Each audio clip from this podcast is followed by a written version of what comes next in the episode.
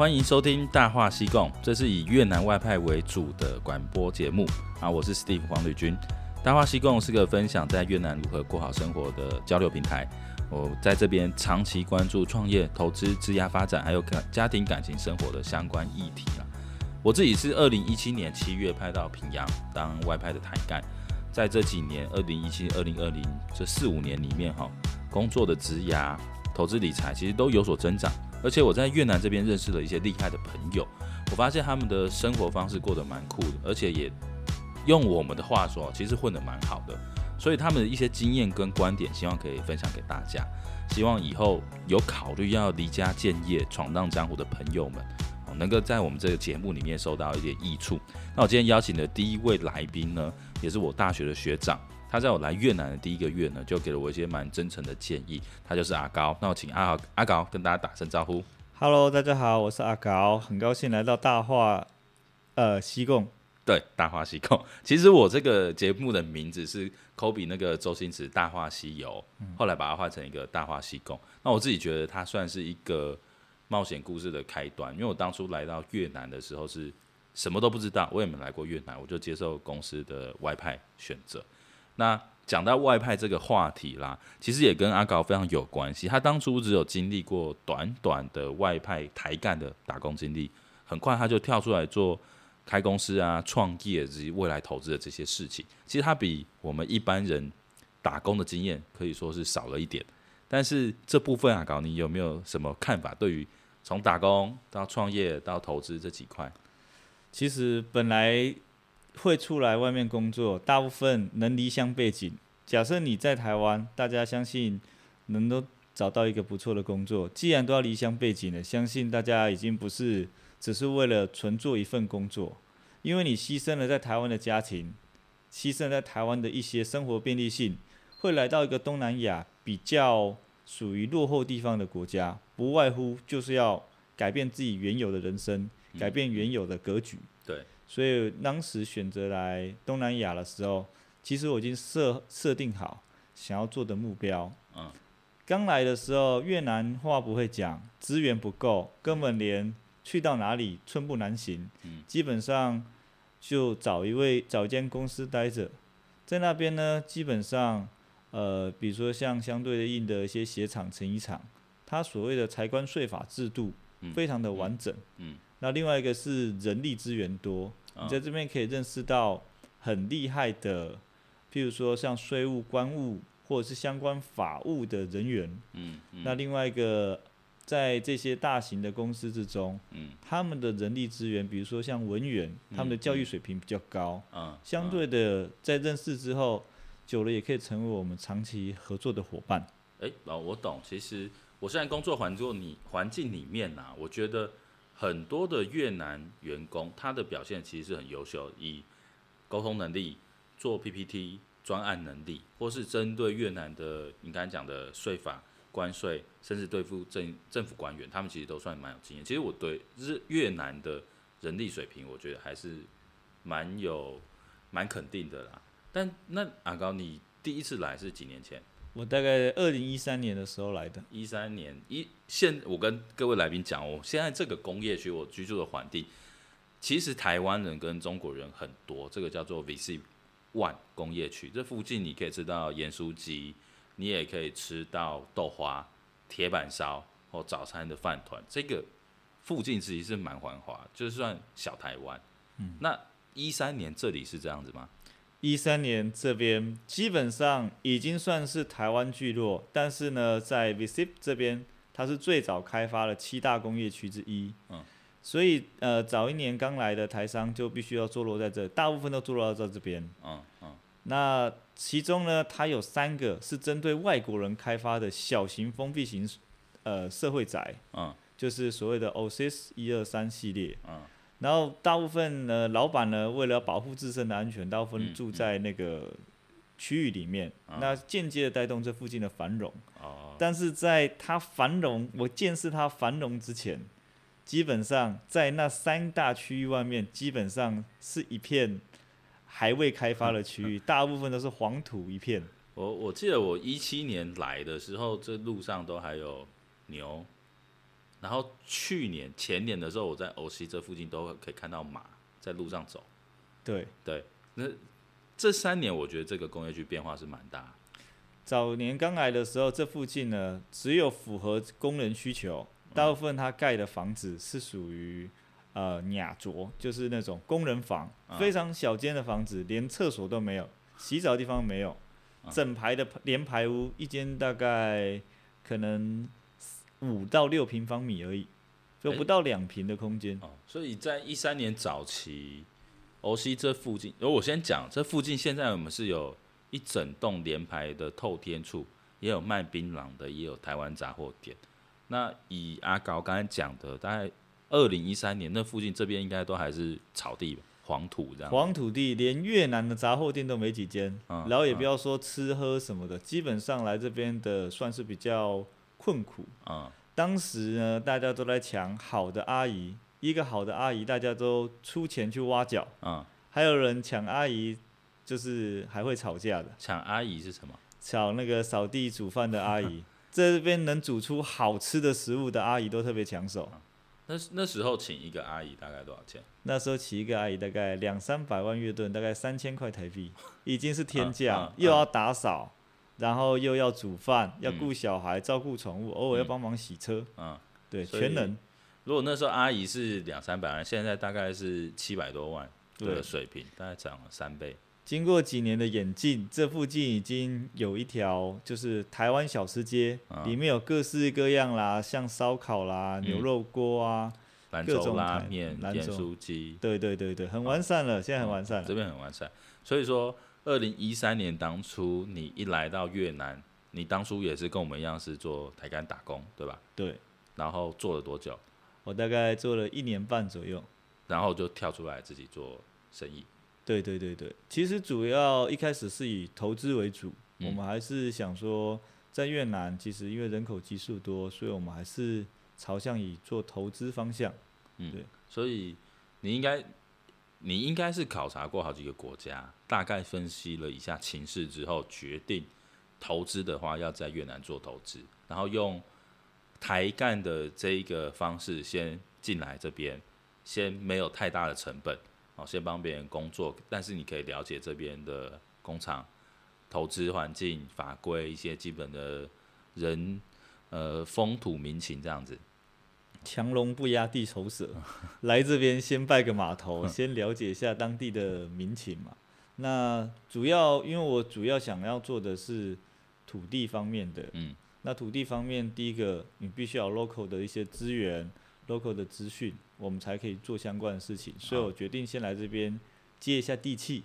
哎，那我觉得这个方法其实蛮好。如果一开始要来越南。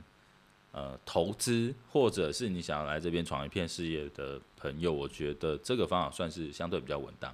你先在这边的某些企业先工作一阵子，至少在一块完全不同的土地上，你有一些相关的工作经验，也建立了一些基本的人脉，然后你再开始想做生意，这可能会比较稳妥，对不对？对的。那其实做生意就有分两个部分，因为主要还是以投资为主，然后接下来我们也有自己的建设公司。嗯，那通常一开始的设定其实是针对我们自己买的土地或建案来做建设，嗯，当然也后来也服务一些台商，嗯，或者是一些朋友们的工厂。哦，懂。那其实，在讲到土地之前，我觉得应该要跟各位观众朋友特别讲一下，就是投资在越南。大概有三种方式，跟台湾差不多，要么就是买房当包租公，要么就是买地，一样是当土地玩这个大富翁游戏。第三个就是越南的股票市场，这三个是比较通常大家会讨论。那其中又以买房投资是大部分台干，或者是你只是在越南办旅游签证，你进来你也可以完成的投资管道哦，就是在二零一七年之后，越南正式开放外国人买房，一个建案如果一百户。大概有三十 percent，三十户是可以正式卖给外国人，正式持有。所以大部分的外国人投资方式都是以买公寓，只不过你要走到另外两个阶段，一个是买股票，一个是投资土地，甚至在这边做生意，那那是另外一个阶段。那今天我们来宾那个阿高，他其实在买房房仲方面也有经验。那我们不如从这个地方先稍微聊看看。OK。OK，针对买房的部分，就像 Stephen 说的，其实 Stephen 我也是还蛮佩服他，他也是一来也是储备了蛮多的房子。对，那很少人有来这边有买房的勇气，大部分都是会观望一段时间，越观望越久，价钱就越高。呃，早年是因为家里有到中国去投资，知道中国的土地增长率，所以我们知道，呃。买房就是毫不犹豫，有机会或是价钱合理，就赶快把它买下来。嗯，总是会有它增长的空间。对啊，因为越南这个市场，在我的想法里面，它其实跟台湾一样，就是你看它贵，你现在觉得买房贵，你过两年、过三年，你一样还是会觉得买房贵。就是我是一九八五年生，所以在我这个三十到四十岁左位左右的这个年龄层，我相信大家的感觉就是，你今年不买房，你觉得它贵，然后你一直期望着台湾政府会打房，你永远等不到这一天，因为房价会越来越贵。那我当初是这样想，觉得越南一定是会涨，所以我就开始到处去看。我来越南的第一个礼拜，我就开始看房，一直看一直看。后来到目前为止，有累积了一些投资经验，但。目前为止，我觉得胡志明的房价其实有一点贵，所以才会慢慢开始想说，嗯，其他人是怎么做投资的？如果要讲其买房以外投资土地的话，这部分的专家应该就是要问阿高。那现在越南的土地投资大概是一个什么样状况？其实越南土地投资主要其实最大的获利点还是来自于土地。至于这土地呢，我先跟大家分析一下。我刚到越南的时候，大概是五一三暴动之前。五一三暴动之前，在我们刚刚说的那个 Oasis 区域，其实当时有一位大哥在圣诞节前夕，其实是应该是正确来说是在二零一二年的十二月，靠近圣诞节那个时候，有一位大哥呢，他要卖一块地给我。他说在 Oasis。现在应该是坐落在最精华的中心地带，所谓的蛋黄区。他卖我一平方米八百万越盾，啊，八百月盾大概是三百美金左右。对，大概三百美金左右，当时的价格。但是呢，我那个时候呢，其实我有花一段时间在调查附近的价格。均价大概五百到六百万月盾，就是大概，呃，两百多美金左右。嗯，当时呢，我。就毫不客气的跟那位大哥说：“大哥啊，你是看我年轻刚来，想骗我钱啊？那个现在这个价钱应该没有到那么高。五一三暴动之后呢，当时的价格跌回到五百到六百万。大哥开八百，跌回到五百到六百。从那天开始，五一三过后的三个月恢复正常之后，价钱一路涨到一千二，从那个时候就没有回头过了。”现在后来又经历了有一间永旺超市，就是 AEON 超市，它开幕就是日本的永旺集团开了之后，附近的地价已经开到三千到四千万月盾，就在短短的七八年间。现在这边是三千到四千万，在大陆边靠近永旺那边，一般民宅用地。所以从八百涨到四千是五倍，七年涨五倍。对，在七年之内。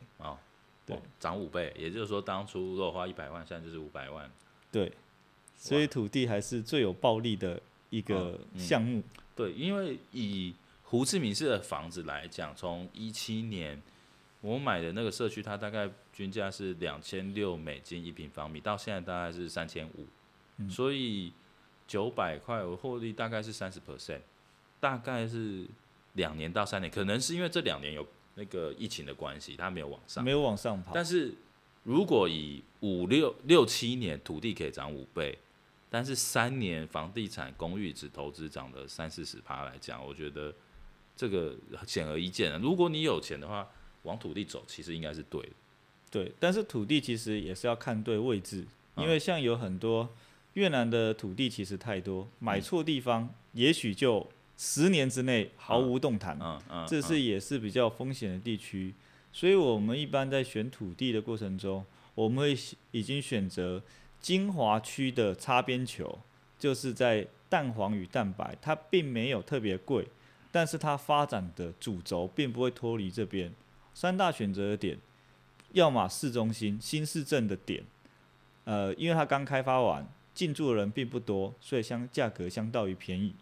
另外一个是大学城的旁边，嗯，因为我有一个朋友，他就是在逢甲，嗯，家里旁边有一栋楼，从此他家过着幸福快乐的生活，嗯，所以我来越南，我一直跟大家阐述这个观观观念。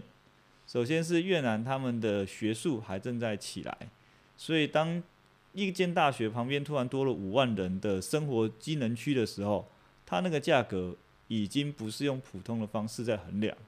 第三个，市政中心。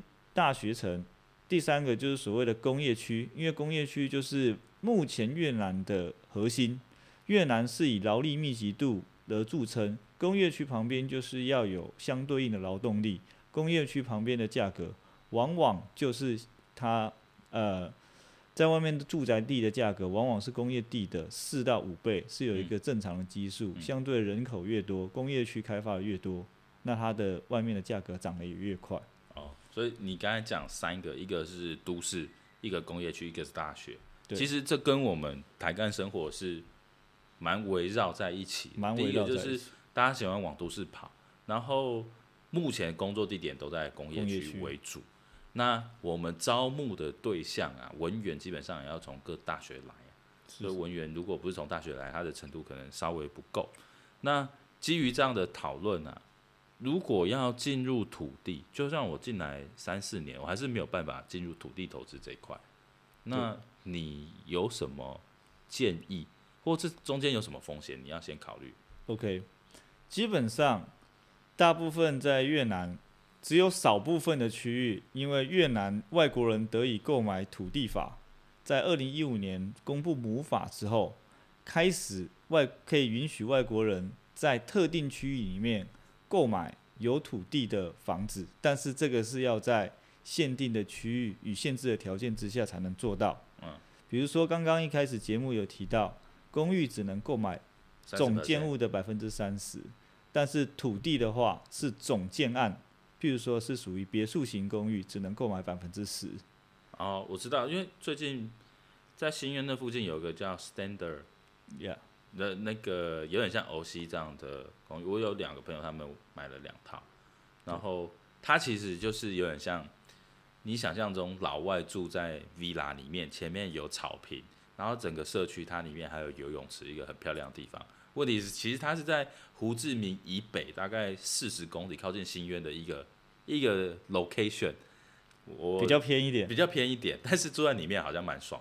就是他会把它规划成一个自己的 villa 区，很安全的一个属于外干或者是外国老板来这边，他都住的安全。嗯，其实那些外干或是外派的人，最重要就是安全性。嗯，对，毕竟人在海外，嗯，其实安全是最重要。那些 villa 能让你的生活比较 OK。嗯，相对他投资报酬率也高，因为他转手给外国人名额。基本上非常之有限哦，因为它就是只有十 percent 对的 villa 可以再转售给其他外国人，对，所以假如说他附近有一个老美开了一个家具工厂，他想要住的爽，那他就一定只能在这边选择，他就只能选这边。所以针对刚刚 Stephen 有提出的一个问题，我大概就回应了一下，在越南买房，嗯，跟买别墅并没有什么特殊的条件，嗯，假设你有余力。多找点朋友，把那三十趴或是那十趴的别墅房的名额买掉。嗯，其他人必须要拜托你卖给他。嗯，除非他有越南老婆，或是他有其他的公司的证明。就算即便他是有公司，因为那个名额户数是有限的。啊，那他需要他的产权在他的名下。啊，那他就必须要拜托你把他的外国人名额卖到你这边来。啊。那诶、欸，一般外国人名额和越南人名额会差价多少？基本上，大部分的呃外资建商，他们两个卖的价格是一样的。啊。但是后来演变到后来，因为现在越南的交易有分白单与红单交易，嗯，跟台湾类似。现在呢，基本上红单交呃白单交易的情况下，他们会酌收一些服务费，或者是他们要多赚的。一般会，如果以官方会多二到五趴，嗯，那如果是私底下自己贩售的话，就是，呃，跟呃买家跟卖家双方自己去谈那个价格。嗯嗯，什什么是白单，什么是红单？一般我们在做交易的时候，就是像台湾刚好相反过来，白单是指你跟建商签约之后会有一个协议、嗯、agreement，但红单就所谓的越南红皮书，是指你取得越南官方给你的地契之后，嗯、你再去转卖。哦，那就是跟台湾的预售屋的状态是一样，白单是你拿到那张白色单子，你的签约对象是跟呃。建商本身去呃跟他签约，等于是你可以做换约的动作，在建商送这个申请书去申请红皮书这个地契之前，呃你是跟建商签约，所以你在建商内部换单的过程中比较容易。嗯，那相对的你在还没付完房屋全额的过程中，你投入也许只有投入三十趴的定金，你把它转卖出去，你就赚到了更多的钱。啊，对啊，所以。红单跟白单，其实它界定过程是，你有没有拿到红皮书之前就把它转卖。对，对，哦，就是台湾的红单应该是说，你跟你买一个预售屋，然后马上就转卖，甚至在这个合约还没生效之前，因为你如果有比较好的 view 或什么，但啊，因为台湾现在这个基本上已经禁止，因为现在在打房嘛。对。但是越南它还没有这种，越南的房屋交易或土地交易没有什么奢侈税或什么。这种什么炒房税，它都没有，都没有，连增值税都没有。只要你缴完一次税金之后，它中间不会衍生出任何的税金。嗯。另外一个是公用公设面积。公设面积啊，对，这就是最迷人的地方了。对对对对，因为在越南没有所谓的公设，你房里十平多少，他不管你电梯、停车场、停车位，他完全不管，他就算你房子有多少，就卖你多少钱。嗯这个这个差异其实。越南的公寓会住的比较，我自己觉得买公寓以后住的比较舒服，嗯、而且因为他们的物业管理费，他的管理费没有很便宜，他一户可能也是一千，甚至好一点也到三五千台币，但是他的设施还有他的服务，通常我觉得都比台湾能够好，因为第一个房子新嘛，在大部分的社区，它一定都有健身房跟游泳池，肯定的啊，一定都有健身房。然后我最近看的比较好的案件，它还有。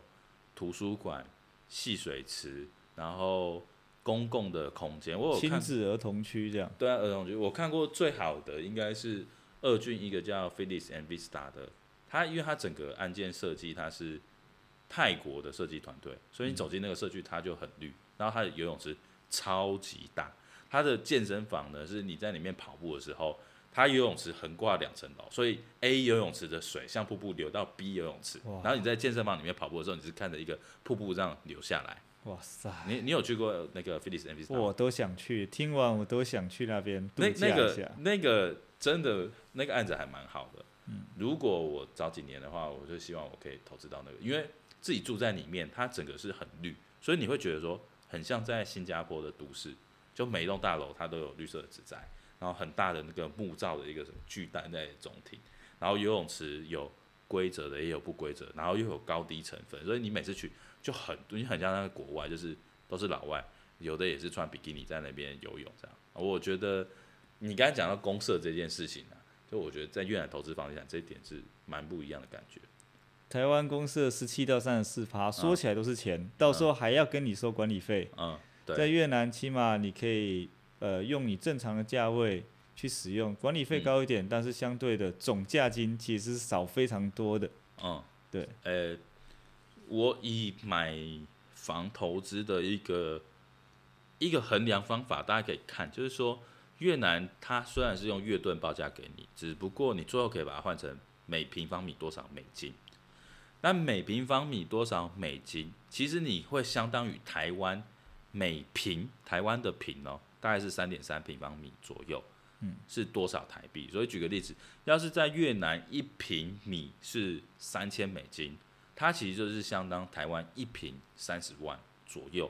你把公社的这些东西都回退，你可以用这个概念去记。所以我自己在记那个房地产投资，我就是记得，呃，一俊现在最新的开价，一个一平方米是一万两千美金。就相当于台币的一平一百二十万，就是最新的那几个案子啦，离日本机很近的，然后再往其他区域，你大概可以做出自己的一个考量说，哦，二郡它可能一平方米大概是四千到六千，新开价好一点就是七千，所以它就是台湾的一平四十万到七十万。然后平胜郡它大概是刚开价是一千八美金，现在大概是三千五美金，所以它平均大概一平方米是三十五万台币。没错啊，大概是用这个方式去记了。对，这样比较有概念。那土地它这样的衡量，大概是从多少到多少？OK，土地这个就比较是完全是属于比较性的。嗯，建商假设像是成屋，我们说成品屋，嗯，其实就有分。建商已经选择那个 location，嗯，因为建商基本上越南的建商跟台湾建商不太一样，越南建商一开就是开一个一大栋。几千户，台湾很少，可能很少这种建案。那台湾也已经地比较地少人多，所以反而价钱比较贵。那像越南这边，其实是每一个建商一开，坐落那个区域该多少价格，其实地的价格早就出来了。只有看建商是属于好的建商，它的名气大的，它卖比较贵。那土地的话，其实就很难定义。比如说。在大陆的大陆旁边卖一个三千万的，隔一路之隔进来里面比较小巷，嗯，但是也是超过十二米的大陆，嗯，它也许当下价格就少了一千万越盾，大概一万五台币，每平方米就瞬间少这么多，靠近学校每接近它一个 block，可能差差价是三千块台币，每一平方米差价三千块台币。那如果靠近商店圈，或者是旁边有公园，啊每一个坐落的价格其实是不一样。在同一个区域里面，也许相差了两百公尺，它的价位也许差了三个欧的。啊，对，啊，我我自己的感觉啦，就是其实也是本来今天节目想讨论一个问题，就是来越南到底这样算是投资还是投机？那我自己先讲，我觉得。投资是你看中它的，你知道它的价值，你知道它长期发展的价值，所以你做了一个预测。所以我自己认为，在买公寓的时候，我都是做投资，预计三到五年它可能会涨到什么样，中间可以收到多少租金。但是投机，我这边没有讲投机不好，我只定义说投机它算是只要你认为有价差，你就可以去做，不管它原本的价值是多少。所以我自己觉得，投机比投资更难，而且要更看你的眼光、运气，或者是你知道的小道消息，或是各式样的状况综合去判断，你才可以知道说是不是在短期里面这个高风险高报酬的机会会出现。Steven 说的非常对，怎么样确定或定义投机与投资的差别？嗯，其实有一部分客观的立场来自于自身。对投资方面的容忍度，嗯，那我通常有一些朋友或者是有一些投资者来跟我的时候，其实我会先询问他，他平常对投资的概念是怎么样的，我先了解他们对这些的容忍度到底是怎么样，我才能确定什么方向在他的做落领域叫做投资，什么叫做投机，嗯，那我来讲分享几个故事。啊，为什么我刚刚前面提到？我们在投资，我一定选择蛋黄与蛋白的之间，因为这个叫做投资，是因为它有可预期性。嗯，我们通常说买股票或做投资，一定是要买正在成长中的曲线。嗯，就是往上，我们就是跟着势头去。啊，那你如果所谓的投机，就是你买这个蛋白区的外面，你赌。这边政府会开一条路，哦、你赌这边会开一个机场，嗯、在完全没有规划之下，嗯、你觉得它会有这样子的东西发生，哦、等于是天上掉下来。这样的题材啊？对，那我也来分享一个很有趣的故事。哦、我有一个投资的朋友，哦、他们呢以前听一个老台商在酒店里哭诉，他老婆把他所有的地跟钱卷走了。嗯。他当年在平福省投资了，呃，同帅市投资了一大块的地，当时花了一千五百万台币。嗯，以当时二三十年前花一千五百万台币，简直是可以把整个地，呃，把整个市区买下来。OK，于是呢，有一个台湾来的开发商听到这个故事之后，很热情的去找到他老婆，也议价谈好了，把这块土地买了回来。于是呢，把钱给了这个台商。老台商收到这笔钱的时候非常开心，就说啊，太好了，你们拯救了我。那老台商已经几年没工作，也过得蛮辛苦的。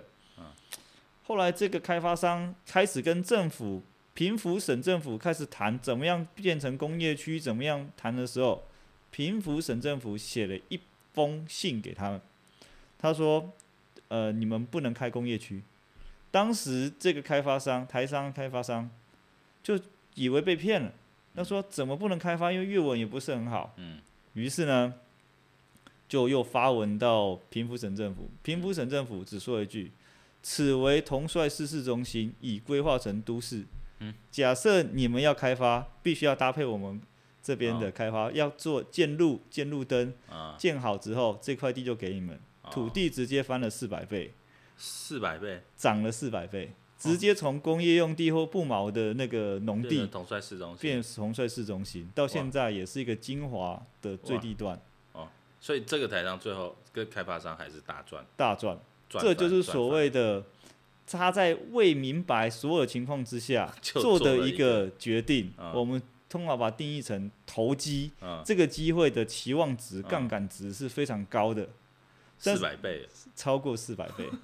对，对，这就是所谓的投资。这是一个振奋人心的故事。对，但是如果大部分的人都想要做这件事情，很多台商他会把他。刚来的不毛之地，他买完确定十年、二十年都没动过，根本没有开发资讯的，没有任何路会通过，他们通常就会骗新来的人 去买那些地。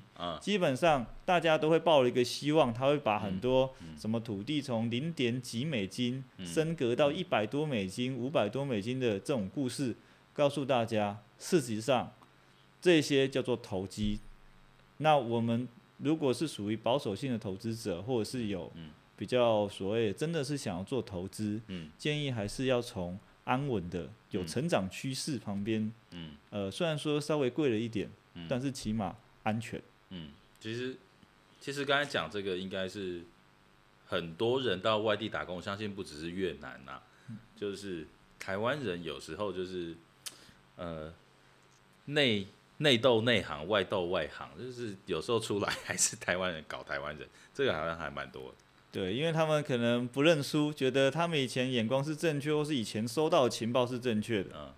那像越南，对他们越，他们就觉得应该要把这个转嫁在别人身上。嗯。那其实这不是很好的事情。嗯嗯。对。对。那另外一个是，如果是要做土地，嗯，情报的掌握其实是非常重要的。对啊。对啊。就跟做股票有内线一样，对对对，这个这个应该需要蛮长的经营才会知道一些大概的发展方向。但我知道很多越南人的官员呢，其实他们对内线的掌握才是最准，因为官员他才知道这个地方未来会变成什么样子。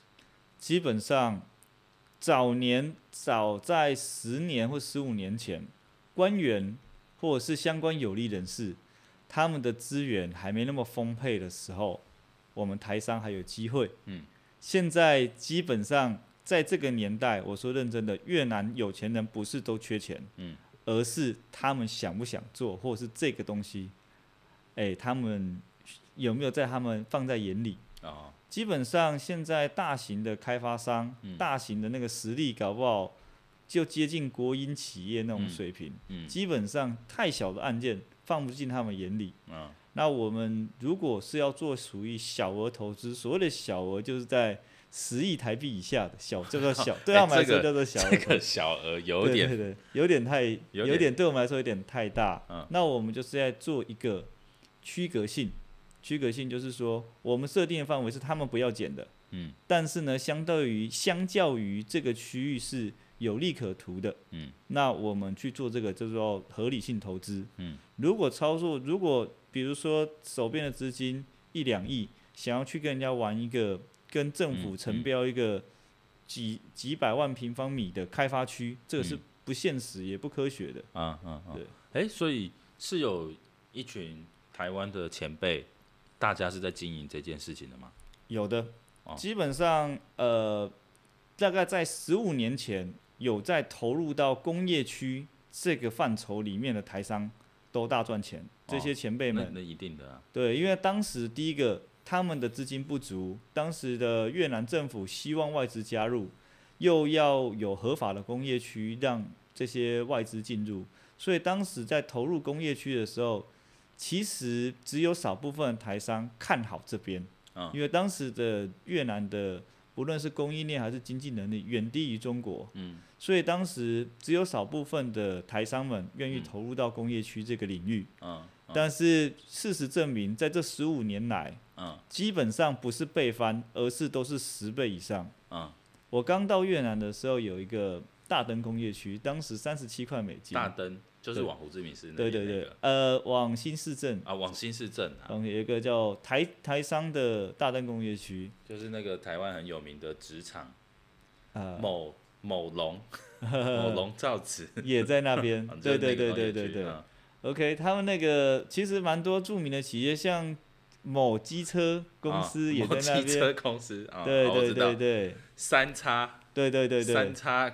摩托车，对对对，大部分著名的公司都在那个区域，就是有地。对，其实这个工业区其实也转过三四手，本来是由月资开发，韩国承接，韩国也倒掉，后来换成台湾的一间公司承接，百分之百持股。在这些年之中，他们从三十七块涨到一百八十块一平米，一平方米美金，涨了快五倍。对对对对。光我见证这段的历史，也见证了这个大灯工业区周边的民宅。周边民宅当时我买的时候，一平方米一百五十万，大概两千块台币。嗯。后来现在一千五百万，大概两万块台币一平方米。嗯。都没有人卖。嗯。我以前的那几栋小宿舍，现在一样涨得一样，问题是价钱，房租已经涨了四点五到五倍左右。欸当初工业区的地是从三十七块，现在涨到一百八两百，对。然后土房子是多少？房子当时在外面买大概两千块台币，嗯，然后现在大概两万块台币，涨十倍，涨十倍。因为通常在工业区旁边的住宅用地涨的通常会是工业区的四倍左右，它会随着、嗯。嗯呃，人口的增加，它的价涨的价格速度会急速倍增。嗯，对，因为小买家比大买家多。对，因为工人聚集的速度会越来越快。对，因为这边工厂有人，就会有越多工厂喜欢在这边这个区域坐落，相对附近的增长的速度就会成几何倍数的增加。嗯，哎，所以如果依照这个逻辑。依循的这个比较有名的 VC One Two Three Four Five 这个工业区，你其实是可以沿着它周围的，像 OC 这种高级住宅一直买，一直买，一直买。没错，但是既然你都已经要做土地了，嗯、你就不要去买别人的成屋，因为总是被建商赚个一手，嗯，或者是里面的中介赚个两手。嗯，既然要做的话，我们就是买纯土地。嗯，呃，其实还有做土地，其实有各种不同的手法。嗯，那其中一个最呃，在土地中还有更赚钱的，就是所谓的林地变更成建地，啊，但是它有一定的比例，不能不可能你买一千平方米，你全部都变更啊。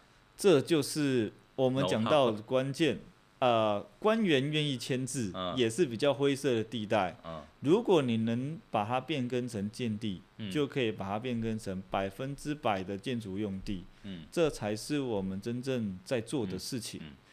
这个有百分之百把握吗？还是这个就是你刚才提到的风险与投报之间？嗯、比如说，我举个例子，嗯、我刚来的时候买过一块大约两千七百多平方米的土地，嗯、这块土地的品相非常的杂，也有很多的不同的名字，嗯呃、持有人很多个，嗯、其中有一。个持有的名字是林务局，越南林务局，它是水源地、林地、农地跟树林地混合。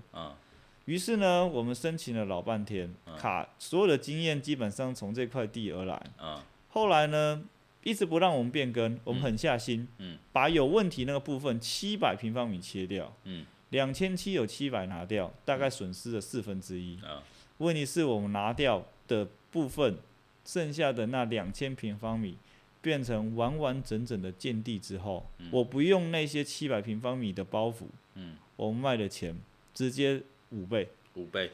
早年没有办法处理起来的人，他们放弃了，所以他们用很便宜的价格卖给我们。嗯，后来我们是直接五倍价格转掉。哦，所以你有一大部分经济自由的来源，就源于那次的处理经验呐。大部分，因为它的金额真的太低，嗯，所以买下去没有压力。即便你舍弃那七百，嗯，捐给政府当公园，嗯。现在那个公园，当时他们有写一封信给我，问我要不要用我名字命名，嗯、但是我当时没想到，对对，要不然就会有一个我名字的公园。不过我觉得人红是非多，可能是低调一点。有一个你名字的公园，你之后再操作很多事情，可能反而不方便。不方便，不方便。对对对哦，那其实，哦，这应该是今天的高潮吧？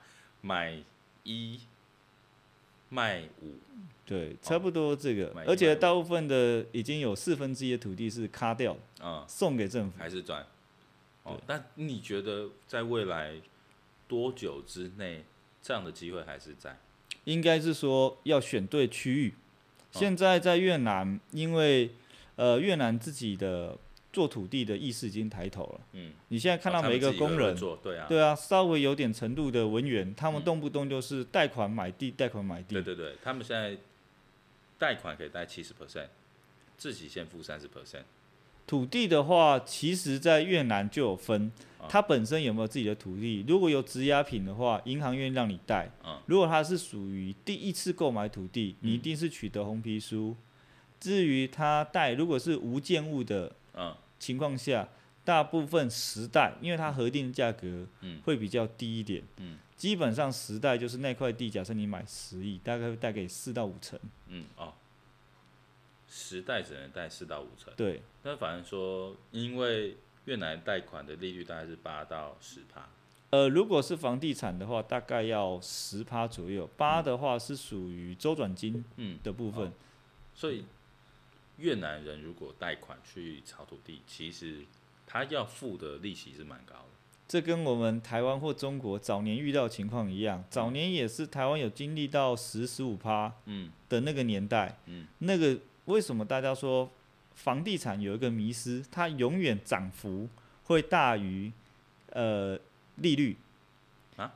呃，房地产的涨幅大部分会大于利率二到三个点，啊，这是有迹可循。哦，有实力的那些投资商，或者是有办法能力去贷款的投资商。他一定会把他的额度借到满，贷满。那假设他是贷了十二趴，越南的投报率大概是三到十五趴左右。嗯、以房地产、啊、每年年增率最少要这个基数。哦，对啊，所以跟大家讲一下，越南目前的定存利率大概是五点五到五点八 percent，也就是说，你要是定存一百万，你一年就多五万八，跟台湾股票的那个利息差不多。对，但在三年前我刚来的时候，那时候最高有七点三 percent 到七点八 percent。对，那所以因为越南本地的集团或者是个人去贷款的利息，跟他预计炒土地的收益是有挂钩。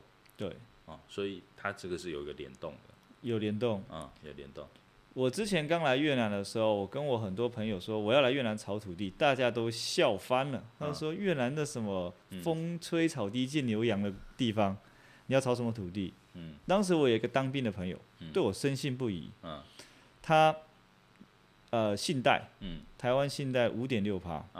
当时他来这边越南投资了，目前只有他大赚钱，因为他在一个越南人还。连自己土地价格是什么都不知道的时候，嗯嗯、基本上，呃，应该三四倍，对，三四倍、四五倍都没有问题。对，其实越南人现在普遍都很知道土地很重要，会赚钱，所以他们也很热烈的在投资这一块。对，但是呢，所以现在我们的方向是要决定要买的区域在哪里。嗯。第一个区域就是要看趋势，比如说像平阳，嗯、早年刚来的那些老板们，有一些甚至还是租厂房，连地都不打算买，嗯、因为他们说越南他要做几年不知道有没有生根不知道，他中国还有厂，嗯、我越南只是做一个风险资产性的分散，嗯、但是当这几年运作下来，比如说中国呃有税率上或者是一些的不方便，嗯、对，那越南涌进的外商越来越多，越来越多人意识到越南的土地的珍贵性，嗯，所以呢，在特定比如说台商或是外商的聚落附近的土地增值的价格都非常的快速。嗯。但是就我来说，因为我已经过了那一波了，嗯，所以我现在呃经营投资的方向应该是选择新的地区，嗯，有潜力的地区，寻找十五年前的平阳啊。是的。啊，哦，但是这部分第一个，如果你没有跟越南人结婚，你要拥有越南土地是要用人头，那这部分的风险是可以处理的吗？可以处理的，嗯，其实。呃，我今天大概报告，在这也是我吃饭的 一些 know-how 琢磨，不一定要全讲。对对对对 对，那我分享一下，我可以分享跟大家分享了，在越南，在法律上有自然人与法人，嗯、我们通常会运用自然人与法人之间的矛盾关系，嗯，比如说相对的借贷，嗯，相对的抵押，相对的质押，或是持有公司的方式，嗯，做。三方到四方以上的交互持有，嗯，造成这块地要去解除或者是去贩卖，都有相当性的困难，而且必须都要经过我之手。啊，所以就是说，透过不同不同身份去持有一块土地，增加它的交易复杂性。对，这个讲非常的呃接近我们要的，但是当然还是有一些细节在。嗯，那。我来跟大家分享一个台商之间的，没关系，只要如果你认为你操作方法其实是可以保障投资安全的，其实我觉得就 OK。OK，因为大家有很多操作手法嘛，对，各种保护自己的手段，对。只不过，毕竟我们今天在讲的不是要，我之前也谈投资跟投机这个东西，对。那我自己的方式跟安后学长其实是走一个不同的路线。那当然，我认为。每个人会做不同风险的考量，有一部分是跟他的基因有关系。就是像我个人，我可能要到七成，我才觉得哦，我要冲了。那可能在阿豪你这边，你会觉得说，只要有三成把握，你就应该跟拼了。像我，我觉得你在处理两千七百平土地那一块的时候，应该就不是一般人他有办法有信心去挑战这个，而且处理好这件事情。如果是像我会，第一个我就想说这太复杂，所以。还是要跟大家讲，就是我们离家闯荡这个社会，想要把早一点赚到钱，让自己是一个自由的生活，让自己家人身体好，whatever，你的理由是什么？我们都在往经济自由这一块路上前进。那所以每个人采取不同的策略，像我走，呃，外国人可以正式合法持有的公寓，这是一条路。我可能在某些人的眼里面看起来已经算是比较激进分子，就是想办法在台湾贷款。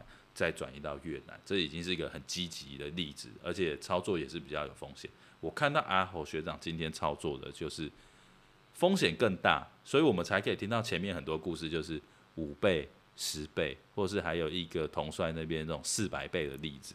这个 这个应该在我们这个时代，如果今天不找阿侯对谈呢、啊，我是应该是不会想象到这些事情。对，这也是蛮有趣的。那其实每一个人都有适合自己的投资的哦 tempo，对啊，这个是非常重要。因为如果只是为了贪心而去做这件事情，超乎自己的能力，基本上都摔得很痛。对，那其实也有很多失败的例子。那、欸、失败的例子，这个话题很好。我相信除了投资失败，还有很多在这边工作失败，或者是连感情也失败，或者是投资失败，各这样惨跌的例子。真的就是今天在讲的节目，我当然是很想知道土地发生什么事情，但是知道这么多风险以后，也要就是第一个要评估自己，你有没有能力去玩。对，当然前面讲玩，你要是玩对，你可以赚很多；你要是赔，你也是赔的很多，赔的精光。所以在越南没有跑就是赢，那我们也是站在这个点上面。嗯，那另外也想跟大家分享一个，也是台商圈。常常跟大家讲的迷失，但是我一定要破除这个迷失。嗯，很多台商前辈会告诉你，不用担心啊，你就用人头啊，把这个人头啊，你跟他做签借贷合同，你借钱给他，他有一天买这个地的钱，他到时候就还你这个地，啊、你一样是没赔钱。我来告诉你，在越南公证局里面，他要受理你的借贷合同，嗯，他是参考外国人的 Visa，你 Visa 一年到期，你的金额不管有没有还，这档借据自动消灭。那你更新 Visa 呢？我更新 Visa 就要重新去签合同。假设你的人头不愿意跟你签合同，这一条一样是没效的。所以很多台商就说，你就是跟人家签一个借据合同，这个只是 交叉持分法人与自然人之中的其中一小段，但是也是最不靠谱一小段。但是当台商跟你这样讲，大部分都觉得。蛮合理的啊，就借钱，我也不会损失这笔钱啊。这个就是大部分会失败的关键。哦哦，我觉得这个里面水太深了，这个有点水太深，水太深，这个可能可以在别的时候喝酒再讲。对对对，这个呃，在我们这个节目还是希望大家就是根据今天我们的访谈内容，帮大家做一些总结哈。就是第一个，就是如果你想要来越南的话，它其实机会点是很多的。不管从我刚才讲的工作，还是正式管道的房产投资，甚至是炒土地，大家都可以看到机会很多。但是同时也要提醒大家，就是在投资跟投机之间，除了你自身实力的衡量，做功课还是非常重要。没错，嗯，接下来就是几个很重要的例子，我刚才有讲，就是在外相信别人，哦，这件事情是很危险的，所以你一定要做很多功课。没错，至少。找到几个告诉你千万不要做什么事情的人，先学习好。所以，如果如果建议大家啦，你们要来越南或是已经在越南的朋友，哦，你今天走股票、走公寓还是走土地，大家都先做好功课，然后先把自己的工作做好，有稳定的收入来源，再来想这些其他事情。没错，没错。嗯，那。呃，其实今天本来想要再多讲一些比较轻松的议题，但是变得蛮专业，但我觉得这样也很好。哦，希望之后我们还可以请到阿豪再多来上几次节目，但我们可以针对一些其他的 topic，包含在越南的旅游啊，或者在越南的交朋友，我觉得在这边交朋友很多是可以讲的。对啊，比如说像旅游的部分，应该我就蛮多可以讲。嗯，嗯，对对对，对，好啊。那今天还是很谢谢阿豪来到我们的节目，也谢谢 Stephen。对对对对，那希望对越南前进越南有一些想法的朋友，可以继续收听我们的大话西贡。好，谢谢，谢谢，谢谢。